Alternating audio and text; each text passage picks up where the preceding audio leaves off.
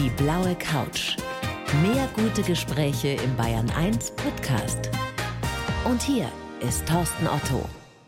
Leo Martin, ich freue mich so, dass Sie da sind. Herzlich willkommen. Hallo, grüß Sie. Es ist elf Jahre her inzwischen, Herr Martin, dass Sie Ihre Karriere als Geheimagent beendet haben. Gibt es eine Gewohnheit, die Ihnen trotzdem geblieben ist über all die Jahre, die Sie nicht ablegen können? Wie die Zeit verfliegt. Also man sagt, die Berufskrankheit des Geheimagenten ist der Verfolgungswahn, aber die hat mich irgendwie nie äh, getroffen. Das heißt, da muss ich nichts ablegen. Eine Sache ist das Bewerten von Menschen, das Profilen, Menschen in Schubladen stecken. Da bin ich schon sehr schnell mit dabei, aber ich bin keiner, der diese Schubladen dann zuschiebt und du bleibst für immer drin auf Gedeih und Verderbe, sondern ich lasse die Schubladen offen. Das heißt, du hast die Chance, ja auch wieder zu entkommen. Aber das passiert nach wie vor automatisch. Wie haben Sie mich denn so in den ersten Momenten jetzt bewertet? Ich meine, wir haben uns ja schon mal getroffen, ja, deswegen ist das vielleicht eine unzulässige Frage, aber. Ja, und äh, Sie verfolge ich in der Öffentlichkeit ja auch schon mindestens seit 30 Jahren. Ja. Seit 30 Ihnen, Jahren? Ihnen war ich schon auf der Spur. So alt bin ich auch noch nicht. Ja, und ich war noch gar nicht Agent damals. äh, hatte ich Sie schon im Fokus. Ich glaube, Sie sind ein kontakter Der ein echtes, und das, ich glaube, das ist auch eine ihrer Stärken, ein wirklich echtes Interesse für Menschen mitbringt. Ja, das ist vermutlich auch der Grund, warum die Gespräche mit ihnen verfliegen, als wenn sie gar nicht stattfinden. Was für ein schönes Kompliment. Aber jetzt Schluss mit den Komplimenten, jetzt legen wir richtig los. Eine Waffe unterm Kissen oder sowas, das haben Sie nicht mehr, ne? Das hatte ich nie. Also ich bin da doch mehr Pazifist. Wir sind Waffenträger und ich hatte aber in diesen zehn Jahren Geheimdienst keinen einzigen Tag meine Waffe dabei. Ich bin die letzten Jahre auch gar nicht zum Schießtraining gegangen. Meine Geheimwaffe ist die Kommunikation und ich habe mich nie in Situationen begeben, in denen es sich angefühlt hätte, als müsste ich jetzt mit einer Waffe hier für, für Sicherheit sorgen. Gibt es denn andere Klischees, die in diese 007-Ecke gehen? Zum Beispiel, dass Sie ständig am Martini trinken waren. ja, das kam vor. Das kommt auch heute gelegentlich mal noch vor. Also, wenn Sie Geheimdienst hören, dann haben Sie natürlich sofort sehr, sehr große Bilder im Kopf. Ja, da ist James Bond und. Findet fast jeder spannend, egal ob er 6 ist ja, oder 60. Verfolgungsjagden, wilde Schlägereien, Häuser, Zeilen, die in Schutt und Asche gelegt werden. So war's, oder? Ja, annähernd. Also in Wirklichkeit, wenn wir jetzt in die Realität schauen, ist Geheimdienstarbeit. Das ist eine Zusammenarbeit von Experten in Teams. Man trägt kleine Informationspuzzleteile zusammen, damit man am Ende das ganze große Bild hat, hinter die Kulissen beispielsweise einer kriminellen oder einer extremistischen Organisation blicken kann. Die nüchterne Realität eines Geheimagenten. Ja, wobei schnelle Autos und sexy Frauen, die hatten wir schon auch. Was hattet ihr für Autos? Ah, das ist eine ganz interessante Geschichte. Aber keine Aston Martins, oder? Wir hatten alles. Also ein Aston Martin war jetzt nicht dabei, aber ich bin lange Zeit auch einen Porsche gefahren dort. Und okay. äh, da wird übrigens sehr, sehr bewusst mit Steuergeldern umgegangen die Fahrzeuge, die wir operativ nutzen, das heißt, wenn wir auf Mission sind und an unseren Zielpersonen, das sind Fahrzeuge in aller Regel, die von den Gerichten eingezogen wurden. Also Fahrzeuge, die für Straftaten verwendet werden. Da kommt der Kuckuck drauf, sage ich jetzt mal, die landen auf einem großen Parkplatz und werden dann versteigert. Und hier bedienen wir uns, ziehen da mal eine Karre für sechs, neun, zehn, elf Monate raus und wenn die dann zu oft aufgefallen ist, geht sie dorthin wieder zurück. Das heißt, Herr Martin, Sie sind dann ab und zu mal mit so einer klassischen Zuhälterkarre auch rumgefahren? Oder ähm, mit so einem Porsche, den vorher der Boss der Russenmafia hatte? All das ist passiert, ja. Ja, da wird es ja dann schon spannend. Ich habe sehr viel mit dem Bereich organisierte Kriminalität zu tun gehabt und meine Zielpersonen waren eben teilweise dann auch äh, junge Männer, die mit der Kreditkarte des Millionärspapas ausgestattet waren und da brauchst du nicht mit dem Golf hinfahren. Ja, da muss man Statements setzen. Sonst nehmen die dich nicht ernst. Ja, es geht immer um den Kontakt auf Augenhöhe und auch um den gewissen Hochstatus. Ja, du willst ja Typen, denen du extrem wenig bieten kannst, von denen möchtest du extrem viel haben, unter anderem, dass die hohe Risiken eingehen. Und das ist schon mit Statusspielen verbunden. Im Zusammenhang mit Autos, mit der Straßenverkehrsordnung. Oh.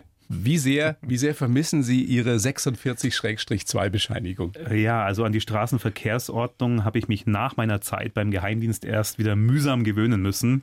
Als Operateur ist man von der Straßenverkehrsordnung ausgenommen. Da gibt es eben diese ominöse 46-2-Bescheinigung, äh, die uns von den Regeln der Straßenverkehrsordnung ausnimmt.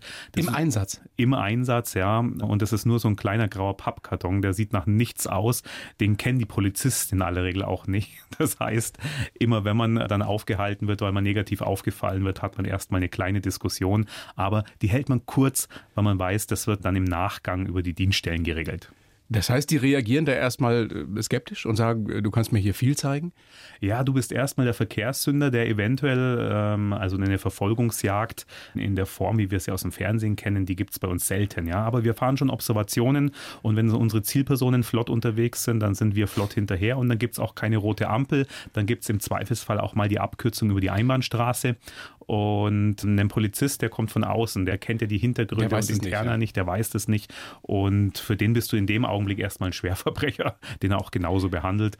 Aber hier heißt es smart sein, sofort einsichtig sein, zugeben, Personalien rausrücken, weiterfahren. Und das fiel Ihnen nie schwer. Ne? Sie sind so einer, der wirklich auch in Extremsituationen cool bleiben kann, der diplomatisch ist, der immer verbindlich bleibt. Äh, ja, Verbindlichkeit ist einer meiner größten und wichtigsten Werte. Also Verbindlichkeit lebe ich überall im Alltag und wenn ich das mal nicht kann, dann erzeugt das fast einen inneren Schmerz. Und wenn ich eine Stärke habe, ja, dann ist es Krisenmanagement. Das ja. heißt, in Situationen, in denen der Druck hoch ist, in denen andere vielleicht dazu tendieren, den Überblick zu verlieren oder die Nerven zu verlieren. Da behalte ich das Ziel im Auge, treffe weiterhin klare Entscheidungen. Mir gelingt es dann in der Regel auch, die Teams hinter mir zu halten. Das ist vielleicht auch der Grund, warum ich als Operateur beim Geheimdienst gar nicht so schlecht aufgehoben war. Absolut. Gab es nie Situationen, in denen Sie mal ausgerastet sind? Die gibt es schon auch. Ja. ja. Es gibt auch Was muss da passieren? Da muss viel passieren. Gerechtigkeit, Fairness ist so ein Thema, aber noch viel schlimmer ist es für mich, wenn ich nicht handlungsfähig sein kann. Ja, wenn ich irgendwie fühle, dass mir die PS genommen werden, so ins Tun kommen, Fakten schaffen ist mein Thema. Und wenn ich mich da ausgebremst fühle, dann gelingt es mir manchmal nicht, wirklich einfach damit umzugehen. Aber ich stelle mir sehr, sehr schwer vor, wie das ist, wenn Leo Martin ausflippt. Können Sie so richtig laut werden? Können Sie aggressiv sein? Das kann ich schon auch, aber das passiert Gott sei Dank sehr, sehr selten. Das hat vielleicht damit zu tun, dass ich mich ganz, ganz selten von Situationen überrollen und überrumpeln lasse. Das heißt. Sie wenn, rechnen mit allem? Ja, ob ich mit allem rechne, weiß ich nicht, aber ich bin keiner, der dazu tendiert, naiv in Situationen zu starten, die brenzlig werden könnten, sondern ich durchdenke Situationen und gehe dann aber mit äh, Mut zum Risiko, auch mal mit Mut zur Lücke und definitiv mit Ellenbogen dann auch mal in den Konflikt. Aber äh, nie ganz unvorbereitet. Mhm. Ist lustig, wenn man Ihnen jetzt in die Augen guckt. Man kann nichts rauslesen. Sie sind auch ein Meister des Verbergens von Gefühlen, oder? Ja, Gefühle lassen sich ja nur bedingt verbergen. Also ich bin definitiv einer, der abschalten kann, aber das ist auch etwas, was du am ersten Tag beim Geheimdienst lernst. Das ist Tag 1, Stunde 1, Minute 1, was hinter dieser Tür passiert, das bleibt auch hinter dieser Tür. Das ist das Erste, was die dir sagen. Ja, natürlich. Geheimdienste sind nur arbeitsfähig, wenn sie aus dem Verborgenen operieren können, weil unsere Gegner das ja auch tun. Die tarnen bewusst, die täuschen bewusst, die wollen nicht, dass ihre Strukturen, ihre Netzwerke, ihre Vorgehensweisen bekannt werden. Und denen muss man mit denselben Mitteln begegnen. Und ab der Sekunde, in der jeder weiß, dass ich Operateur für einen Geheimdienst bin, ist mein Wirkungsgrad bei Null. Dann kann ich es auch gleich lassen. Also es hat nichts damit zu tun, unsere Geheimhaltung, dass wir vogelwild irgendwie im rechtsfreien Raum agieren. Das Gegenteil ist der Fall. Es hat mit der Aufrechterhaltung unserer Arbeitsfähigkeit Aber ihr müsst extrem vertrauenswürdig sein, Vertrauen relativ schnell herstellen zur Zielperson, die ihr observiert oder von der ihr was wollt.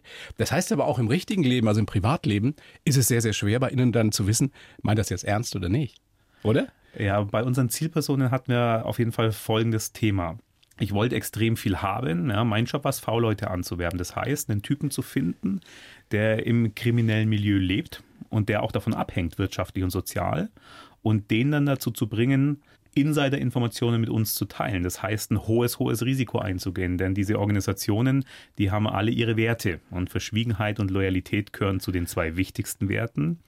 Dieselben beiden Werte werde ich aber auch aufstellen in der Zusammenarbeit. Die heißen jetzt aber ganz was anderes. Das heißt, meine Zielperson ist unter Dauerdruck und hat nicht wirklich ein Ventil, über das es sich abreagieren kann. Und ich kann sie mir nicht kaufen. Ja? Ich kann sie nicht zwingen. Ich kann auch meine Zielperson nicht mit rationalen Argumenten überzeugen, für uns zu arbeiten, sondern ich muss es auf der Beziehungsebene. Es geht nur über Vertrauen.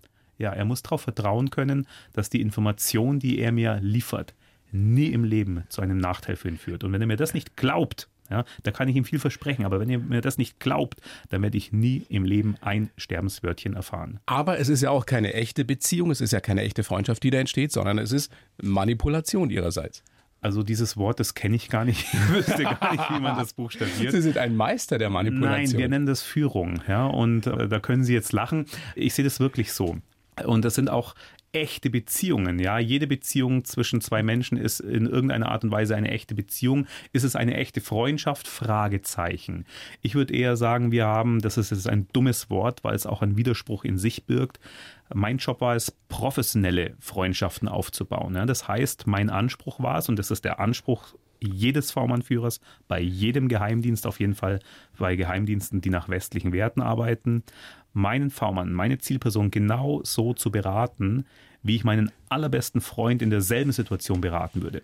Und das heißt auch mal auf einen schnellen Erfolg zu verzichten, ne, wenn ich weiß, dass das für die langfristige Beziehung und ich will eine langfristige Zusammenarbeit, dass das das Bessere ist. Aber letztendlich ging es darum, ich krieg dich, so wie auch Ihr Buch heißt es jetzt äh, in der überarbeiteten Auflage nochmal erschienen ist. Ja, überall im Leben geht es um, ich krieg dich. Ja. Menschen für sich gewinnen. Für mich, meine Ziele, meine Ideen, für meine Projekte. Jeder von uns hat damit zu tun. Große Kunst. Ja, die Frage ist, habe ich eine Wirkung auf den anderen? Kann ich meinen Einfluss erhöhen? Kriege ich sie dazu, dass sie bereit sind, auch mal bis an eine persönliche Grenze für mich zu gehen oder mir einen blöden Fehler zu verzeihen, der mir passiert ist. Worauf achten Sie zuallererst beim Menschen, wenn Sie von denen was wollen, wenn Sie den für Ihre Zwecke gewinnen wollen? Ja, also das ist ein vielschichtiges Thema und in meinem Buch, das ein Jahr lang auf der Spiegel-Bestsellerliste auch war nahezu, biete ich 30 ganz konkrete Missionen und Schritte an. Was ist der erste Schritt? Ja, der ist äh, sehr individuell. Ich bringe mal eine Handvoll Ansätze ganz einfach, die man wählen könnte. Also ich achte immer drauf, derjenige, der mir da gegenübersteht, was ist er für ein Typ? Die größte psychologische Falle, in die ich tappen könnte, wäre davon auszugehen, dass jeder genauso ticken müsste, wie ich das tue. Ja, Leo Martin ist ein Typ, der entscheidet sehr, sehr schnell, sehr pragmatisch, der hat Mut zur Lücke, geht gerne kalkulierte Risiken ein, der will ins Tun kommen. Für den ist Erfolg, Leistung sehr wichtig. Ja. Aber es ist längst nicht jeder so. Richtig. Und dann Jeder Jack ist anders, wie der Könner sagt. Ja, äh, wie zum Beispiel der Herr Otto, ja, der ist eher der Kontaktertyp. Ja, der will schon auch erfolgreich sein, aber Sie sagen beispielsweise, mein Erfolg ist mir nicht so bedingungslos wichtig, wie jetzt beispielsweise einem Herr Martin, weil wir haben es ja hier auch mit Menschen zu tun. Und darum sind Sie im Vergleich zu mir eher jemand, der nicht so schnell und nicht so pragmatisch entscheidet, weil Sie ein bisschen mehr Zeit brauchen, Ihr Gegenüber erstmal als Menschen greifen zu lernen, ja einschätzen ja, zu lernen. Ein bisschen langsamer auch. ja, Sie reden schnell. Ich bin Oberpfälzer. Sie reden schnell, aber der Rest ist auf jeden Fall, was Entscheidungen und Pragmatik angeht. Nein, aber insofern haben ja unsere beiden Berufe oder Ihr ehemaliger Beruf, aber auch Ihr jetziger Beruf als Vortragsredner, als Kommunikationsexperte und Analytiker, die haben ja was gemeinsam. Es geht um Vertrauen.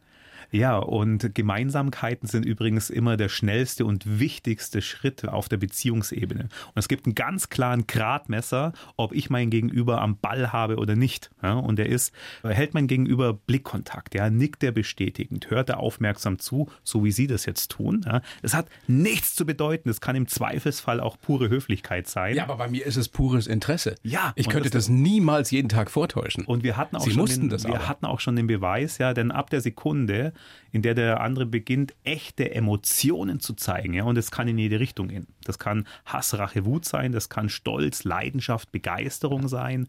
Oder wenn der andere beginnt, eigene Geschichte mit einzubringen, dann weiß ich, bam, jetzt habe ich ihn am Ball und ab dem Moment äh, laufen Gespräche auch ganz anders. Jetzt hatten Sie ja nicht nur mit lauter Sympathieträgern zu tun in Ihrer aktiven Zeit als Geheimagent. Russenmafia haben Sie angesprochen, Drogenhändler, all sowas. Äh, wie oft haben Sie sich in Menschen getäuscht?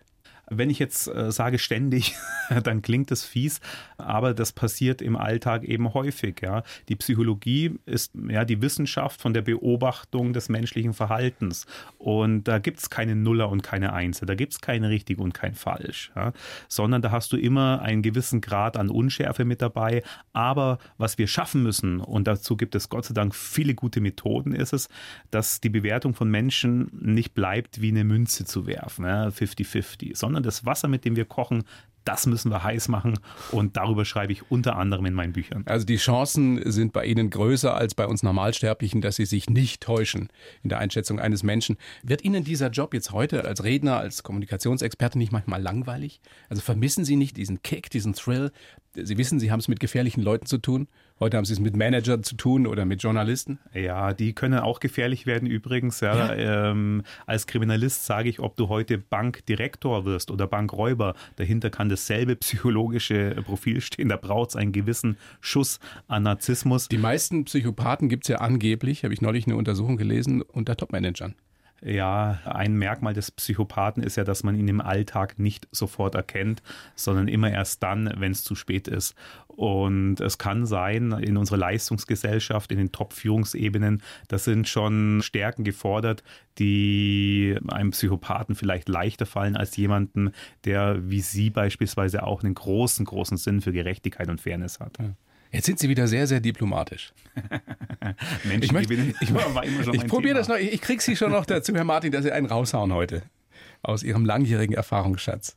Ihr Buch Ich krieg dich Menschen für sich äh, gewinnen, ein Ex-Agent verrät die besten Strategien. Es ist neu rausgebracht. Es geht um Ihre Geschichte und es geht eben vor allem um die Frage, wie bringe ich Menschen in kürzester Zeit dazu, mir tatsächlich zu vertrauen. Und da haben Sie einen Satz reingeschrieben, glaube ich, ganz am Schluss. Man muss Menschen rühren und nicht schütteln. Also das James Bond-Prinzip. Das, ja. das finde ich ist find, grandios. Ist es von Ihnen der Satz so? Der ist mir irgendwann mal eingefallen und für diesen Spruch, der zu meinem Lebensmotto geworden ist, bin ich auch sowas von dankbar, weil der mich auf den Punkt bringt. Ich habe es zunächst gehasst, wenn ich von den Medien zum deutschen James Bond gemacht wurde, weil ich mich so nicht gesehen habe. Ich wollte mein eigenes Ding machen.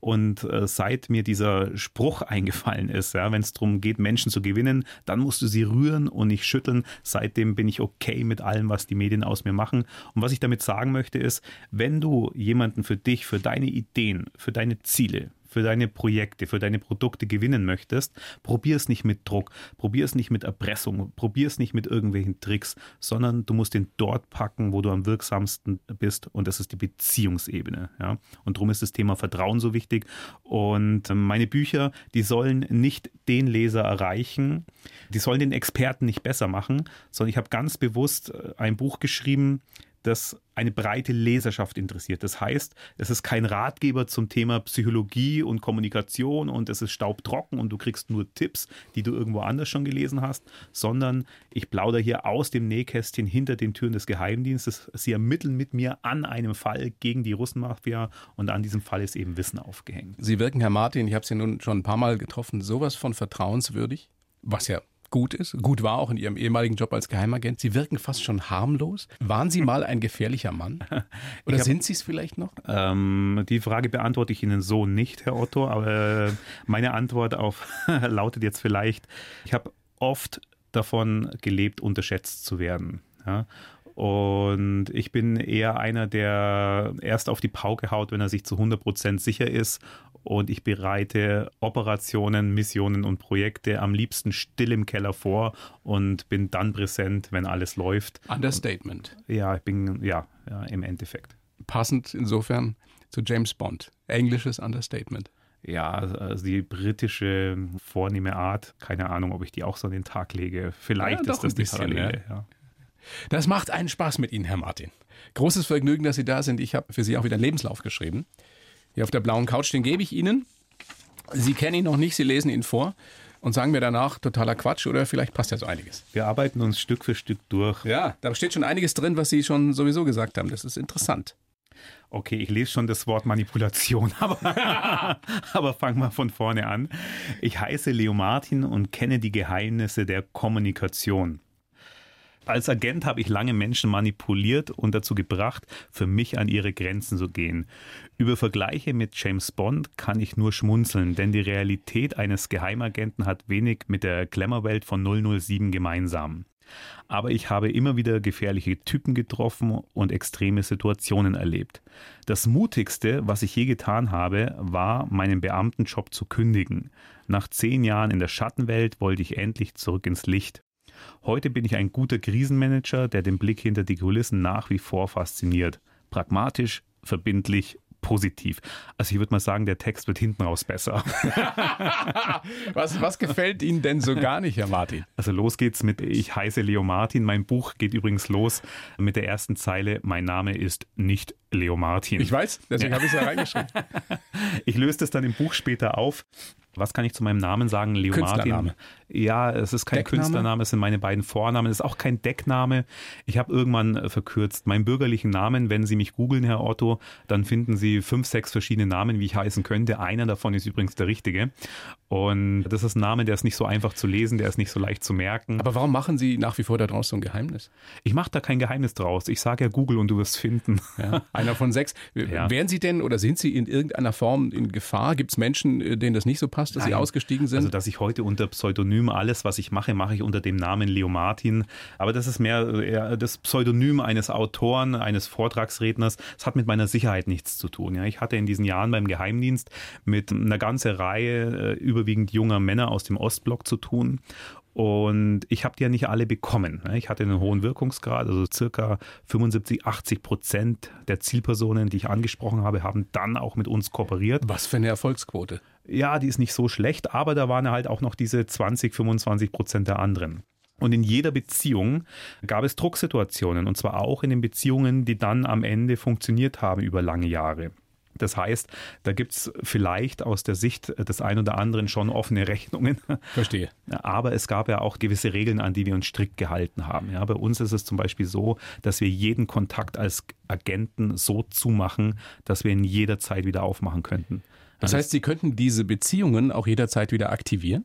Ja, es gab nie ein Persönlichwerden, es gab nie ein Drohen, es gab nie ein Erpressen, es gab Haben Sie nie, nie erlebt? Also auch von der anderen Seite nicht? Von der anderen Seite kann das kommen, ja, aber ich muss ja nicht drauf eingehen und das haben wir nicht getan, ja. Das heißt, ich habe jede Tür so zugemacht, dass ich jederzeit wieder in Kontakt kommen könnte und natürlich ist die ein oder andere Beziehung äh, definitiv bis heute auch noch mit gewissen Risiken belegt und ich möchte auch nicht jedem dieser Typen bei Nacht im Dunkeln begegnen, aber aber man muss jetzt auch mal die Kirche im Dorf lassen. Ja, ich lebe nicht gefährlicher als jeder Richter, als jeder Staatsanwalt, der heute offen in einem Verfahren gegen die organisierte Kriminalität auftritt. Aber während Ihrer Zeit als Geheimagent haben Sie nie wirklich gefährliche Situationen erlebt? Doch, gefährliche Situationen gab es schon, aber man muss ja hier auch unterscheiden.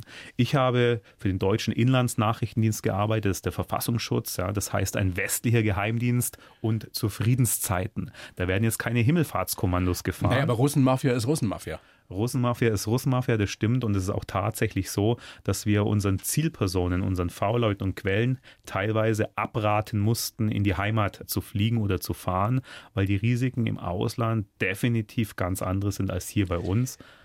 Es gibt diese geniale ARD-Serie, was ARD, ich glaube ARD-Serie im Sumpf des Verbrechens. Sagt Kennen Sie die? Nichts? Nein da geht es eben um ähm, die Russenmafia in Berlin. Deswegen, ich wollte Sie fragen, ob das realistisch ist, also ob das tatsächlich so ist, dass gerade in der Hauptstadt in Berlin die Russenmafia so massiv zugegen ist und auch so mächtig ist. Also aus Berlin hört man ja momentan eher, man liest die Schlagzeilen über die arabischen Clans und ja. die zeigen aber ganz deutlich auch, dass es da Parallelwelten gibt. Und zwar Welten, äh, die eigene Wertesysteme haben, die ihre eigenen Geschäftsstrukturen haben, die Machtdruckverhältnisse aufbauen, die wir als Normalsterbliche draußen gar nicht so wahrnehmen. Und das geht ja so weit, dass hier mittlerweile auch staatliche Institutionen unter Druck gesetzt werden, nicht ernst genommen werden, dass Polizisten angegriffen werden und Rettungskräfte. Und äh, das zeigt, wie stark und sicher die sich hier fühlen. Und in diese Organisationen, in diese kriminellen Organisationen kommt man nur rein, wenn man V-Leute anwirbt aus diesem Milieu. Ja, die technische Überwachung, also über Internetüberwachung, Telekommunikationsüberwachung, die stößt hier sehr schnell an ihre Grenzen. Das ist gut, um Netzwerke transparent zu machen. Das heißt, um festzustellen, wer kommuniziert, wie oft, wann, mit wem aber da wird selten über Inhalte gesprochen. Ja? Das heißt, wenn ich wissen möchte, was wird geplant, wann kommt die nächste Lieferung, wer erteilt die Aufträge, wo fließt die Kohle hin zurück, da brauche ich einen V-Mann in der Organisation, die menschliche Quelle vor Ort. Wie oft ist Ihr persönliches Wertesystem da ins Wanken geraten, weil Sie da Menschen kennengelernt haben, die eben nicht nur böse waren, sondern ich sage jetzt mal den Mafia-Boss, der seine Familie, seine Kinder über alles liebt, den Drogenhändler, der mit seinem Geld, weiß ich nicht, Dörfer finanziert, arme Leute rettet. Also mein Wertesystem hat immer relativ gut funktioniert. Ja. Ich sage immer, ich hatte ganz, ganz, ganz wenig schlaflose Nächte während meiner Zeit als Operateur. Der große Vorteil an der organisierten Kriminalität ist, Vorteil ist das falsche Wort, aber es geht so in die Richtung, das sind Typen, die arbeiten geschäfts- und gewerbsähnlich. Ja? Das heißt, die haben feste Strukturen und die haben auch eine Handschlagqualität. Also die sehen weißt, sich ja auch als Geschäftsleute, ne? Die sehen sich als Unternehmer und die haben auch kein schlechtes Gewissen. Die haben ein anderes Wertesystem. Für die sind ganz einfache Werte wie meins und deins, ja? oder aber das Rechtsgut auf körperliche Unversehrtheit, auf Leben, auf Freiheit, haben halt einen anderen Stellenwert als bei den meisten von uns. Aber deswegen fühlen die sich nicht schlecht. Aber würden Sie sagen, das sind böse Menschen? Keiner von uns wird böse geboren. Es ist ja immer die Sache, jeder von uns wird von seinem Umfeld zu dem gemacht, was er ist. Ja? Und äh, ich hatte teilweise mit Typen zu tun, die hatten mehr Blut an ihren Händen als wir beide in unseren Adern. Und an so jemanden etwas Positives zu finden, ja? irgendeinen Aspekt, den man ehrlich und aufrichtig wertschätzen kann, das ist manchmal ganz, ganz schwer. Und dann siehst du seine Kriminalakte und da findest du auch nichts Schmeichelhaftes. Aber das mussten Sie ja tun in professioneller Weise, um dessen Vertrauen zu gewinnen. Richtig. Ich musste an jeder Zielperson, Was und das ist finden. auch Teil einer der Methode, mindestens einen Aspekt finden, den ich ehrlich und aufrichtig, das ist das Wichtige, ehrlich und aufrichtig wertschätzen konnte. Das heißt, ich musste ihn auf irgendeiner Ebene sympathisch finden können. Aber da kommt man dann manchmal schon in Situationen, äh, wo es schwierig wird, oder? Ja, und ich meine, man fragt sich auch, warum nimmt man den nicht gleich fest? Warum locht man den nicht gleich ein? Wenn ich weiß, der hat so viel Blut an seinen Händen. Ja, weil wir ein größeres Ziel haben, ja, und unsere V-Leute sind ja in der Regel nicht die großen Entscheider der Mafia, sondern es sind die Mitläufer am Rande. Wenn jemand zu große eigene, egoistische oder ideologische Interessen hat, dann überwirbst du den nicht mit den Methoden eines Geheimdienstes. Aber an diese großen Hintermänner kommt man ja kaum ran, oder? Über die komme ich nur über die kleinen ran, Stück für Stück ermitteln. Äh, unsere Strukturklärungsmaßnahmen, die dauern anderthalb, zwei, zweieinhalb Jahre. Und in so einer Zeit kann man schon was bewegen. Und der Weg führt über den V-Mann, über die menschliche Quelle, den man in der Organisation aufbaut. Also der Job des Geheimagenten, würden Sie auch nach elf Jahren sagen, äh, ist ein sinnvoller, ein wichtiger? Definitiv, wenn ich auf dem Auge nicht blind sein möchte als Staat, dann muss ich mir die Arbeit mit Geheimdiensten leisten. Punkt. Muss ich mir als Staat, kann man das so formulieren, auch die Hände schmutzig machen? Das darf ich in gewisser Weise nicht tun. Also wenn wir rechtsstaatliche Werte leben und diesen Anspruch haben wir natürlich, dann hat das alles seine Grenzen. Und da muss man es unterscheiden, was die Polizei macht. Die Polizei, die arbeitet wenn man es im Vergleich zu den Nachrichtendiensten sieht, eher projektmäßig. Ja? Das heißt, da ist ein Fall, jetzt wird ermittelt, offen verdeckt, dann Zugriffsmaßnahmen, Klappe zu, Affe tot, die gehen raus mit ihrem Wissen und die Polizei unterliegt dem sogenannten Legalitätsprinzip. Das heißt, ein Polizist, wenn er von einer Straftat erfährt, er muss einschreiten, er hat keinen Ermessensspielraum. Bei den Geheimdiensten ist das anders. Wir haben ein langfristiges Ziel. Wir fahren ein sogenanntes Seismographensystem. Das heißt, wir sind in gewissen Szenen, und das ist der Linksextremismus, der Rechtsextremismus, der Ausländerextremismus, der Terrorismus und die organisierte Kriminalität zu großen Teilen. Wir sind da flächendeckend vor Ort, auch dann und auch dort, wo gerade nichts passiert. Also auch in Grauzonen unterwegs. Auch in, auch in rechtlichen Grauzonen manchmal? Ja, die rechtliche Grauzone, die darf es eigentlich nicht sein. Aber, aber es gibt sie. Ich formuliere es anders. Wir unterliegen einem anderen Prinzip, dem sogenannten Opportunitätsprinzip. Das heißt, wir dürfen im pflichtgemäßen Ermessen entscheiden und es gibt eine gewisse Liga von Straftaten, bei denen wir wegschauen dürfen und nicht einschreiten müssen. Welche sind das? In der Regel dann, wenn es nach Strafgesetzbuch die Strafandrohung unterhalb eines Jahres ist, okay. wenn wir im Bereich von Vergehenstatbeständen sind. Das heißt, irgendwie weiche Drogen ne, ist ein Vergehen nach dem Betäubungsmittelgesetz, kleine Menge weicher Drogen kann ich wegschauen. Große Menge harter Drogen ist ein Verbrechen nach dem Betäubungsmittelgesetz. Auch hier müsste ich tätig werden. Gibt es sowas wie die Lizenz zum Töten? ja, wahrscheinlich schon bei Mossad, bei den russischen Diensten, bei den chinesischen Diensten. Bei uns gibt es die hier nicht. Oder sie haben sie mir nie gezeigt. Ja. Oder sie konnten nicht gut genug schießen. Ja, Gott sei Dank. Ja, wahrscheinlich hatte ich meine Knarre nicht dabei und habe drum die Lizenz zum Töten nicht bekommen. Aber das haben Sie alles gelernt auch, oder? Also sie sind schon ausgebildet, Nahkampf, äh, Schießen, äh, weiß ich nicht, ja, Fechten, ich keine ja, Ahnung. Ursprünglich habe ich eine Polizeiausbildung gemacht. Ich habe keinen Tag in diesem Bereich gearbeitet, aber auch allein schon aus dieser Zeit habe ich natürlich äh, meine Schießtrainings gemacht. Ich bin Jiu-Jitsu-Kämpfer, wobei ich das in den letzten Jahren sträflichst vernachlässigt habe. Aber wenn Sie mir nachts begegnen, Herr Otto, was ist dann, dann legen Sie Herr Martin? nicht drauf an. ja, warum sollte ich? Ich würde höchstens mit Ihnen Bier trinken gehen. Ja, Herr Martin, um noch mehr Geschichten zu hören, die Sie jetzt hier nicht erzählen Eine wollen. Martini gerührt und nicht geschüttelt. Jetzt kann man sich ja als Geheimagent nicht bewerben. oder?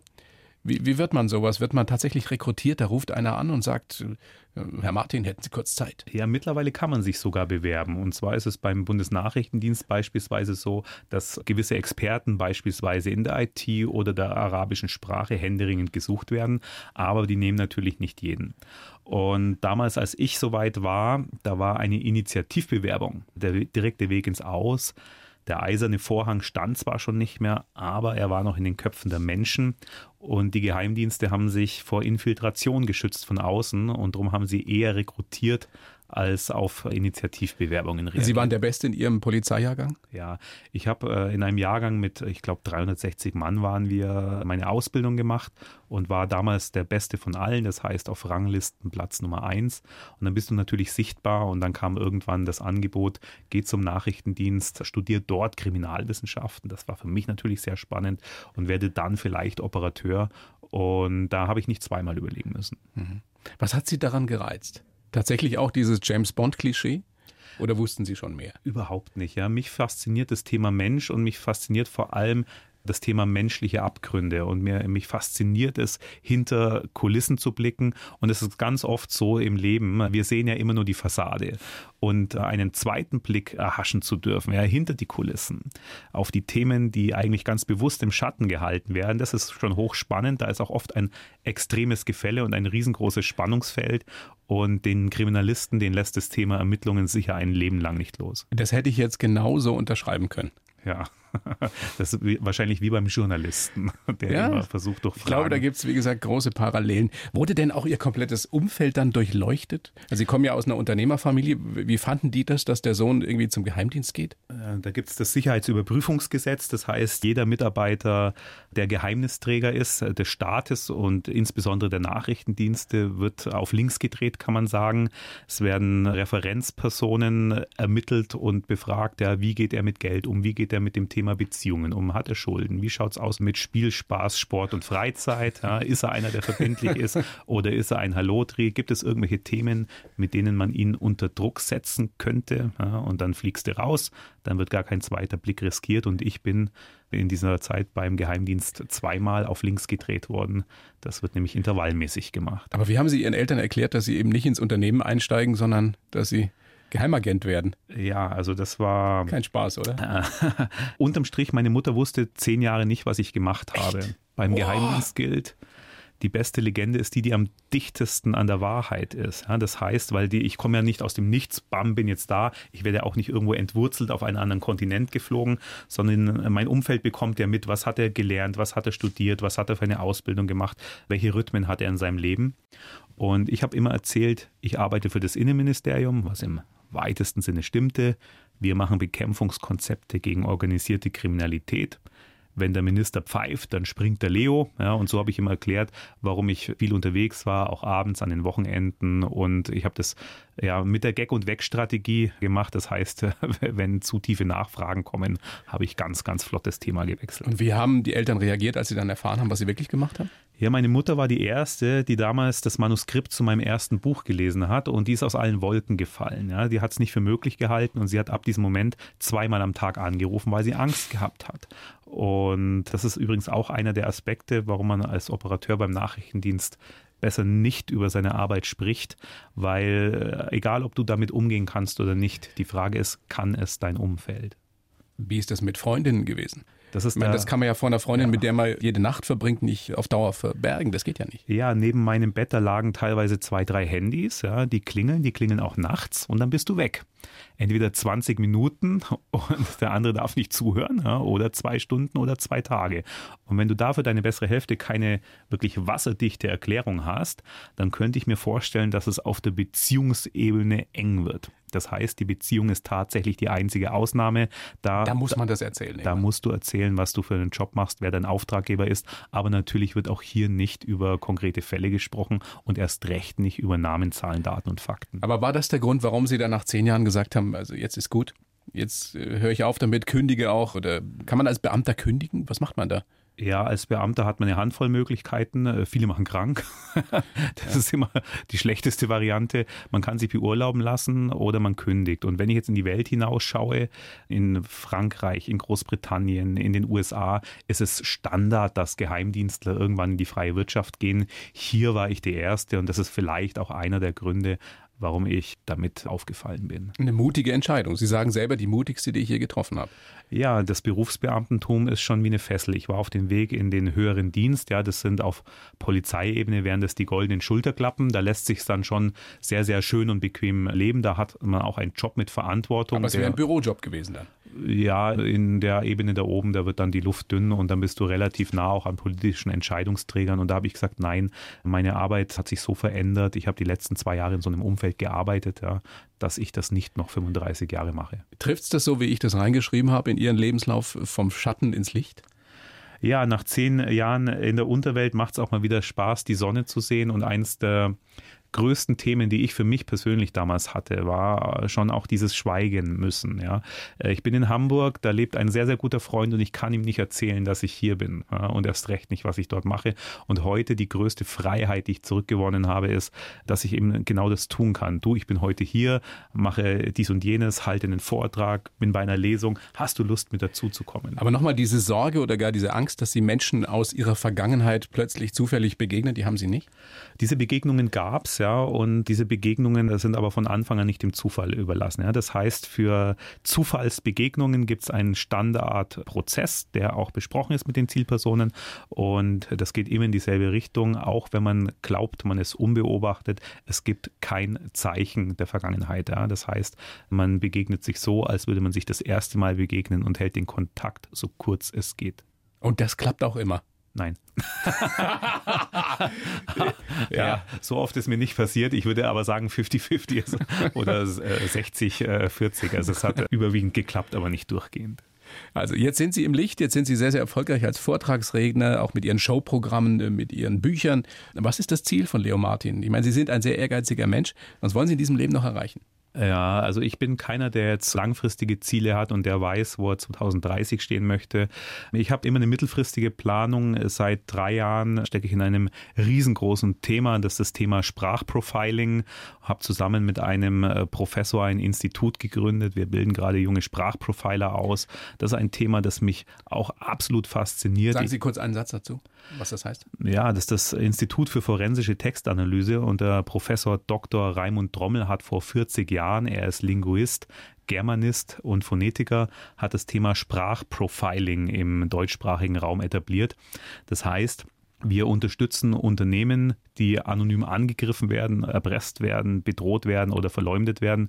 wir können immer dann, wenn es anonyme Schriftstücke gibt, anhand der Sprachmuster entweder ein Täterprofil erstellen oder sogar den Täter identifizieren und sind für Unternehmen im Einsatz, die keine Staatsanwaltschaft im Haus wollen, ja, die stille Ermittlungen wollen, die vielleicht auch ihren, oft sind es aktuelle oder ehemalige Mitarbeiter, die da ihren Frust ausleben, äh, die den auch eventuell gar nicht vor den Kadi stellen wollen, sondern die wollen einfach nur Klarheit haben, die wollen wissen, woran ich bin. Und dafür gibt es einen Markt, das sind also keine Ausnahmefälle, sondern das passiert relativ häufig? Ja, wir bilden aus, wir stellen ein, weil wir rund um die Uhr arbeiten momentan. Und das ist ein Markt, der wird auch immer größer dank des Internets. Es wird leichter, anonym zu schießen und Zukunftssorgen mache ich mir hier nicht. Das ist vielleicht auch der Grund, warum ich keinen 30-Jahres-Plan aufstelle. Ich mache mir auch überhaupt keine Sorgen um Sie. Herr Martin, das ist immens spannend wieder gewesen. Ja, wir machen alle zehn Jahre, das heißt 2029 werden wir uns wieder begegnen. Nein, wir machen vorher noch mal was. Cool. Ja, vielleicht ja auf der Bühne. Das wäre auch noch eine Idee. Ich habe ja auch noch eine Bühnenshow. Die blaue Couch gibt es ja auch live. Ist es so? Ja, ist so. Ich muss sofort googeln, ich habe es nicht gehört. Ja. Äh, ja. ja, ja, dann machen wir das. Ich sage gerne an der Stelle nochmal Ihr neu aufgelegtes Buch, Ihr Bestseller. Ich krieg dich, Menschen für sich gewinnen. Ein Ex-Agent verrät die besten Strategien. Sehr, sehr lesenswert. Ich habe mir da auch schon das eine oder andere rausgezogen. Vielen herzlichen Dank. Dir Danke Martin. für heute. Die blaue Couch, der Bayern 1 Talk als Podcast. Natürlich auch im Radio. Montag bis Donnerstag ab 19 Uhr.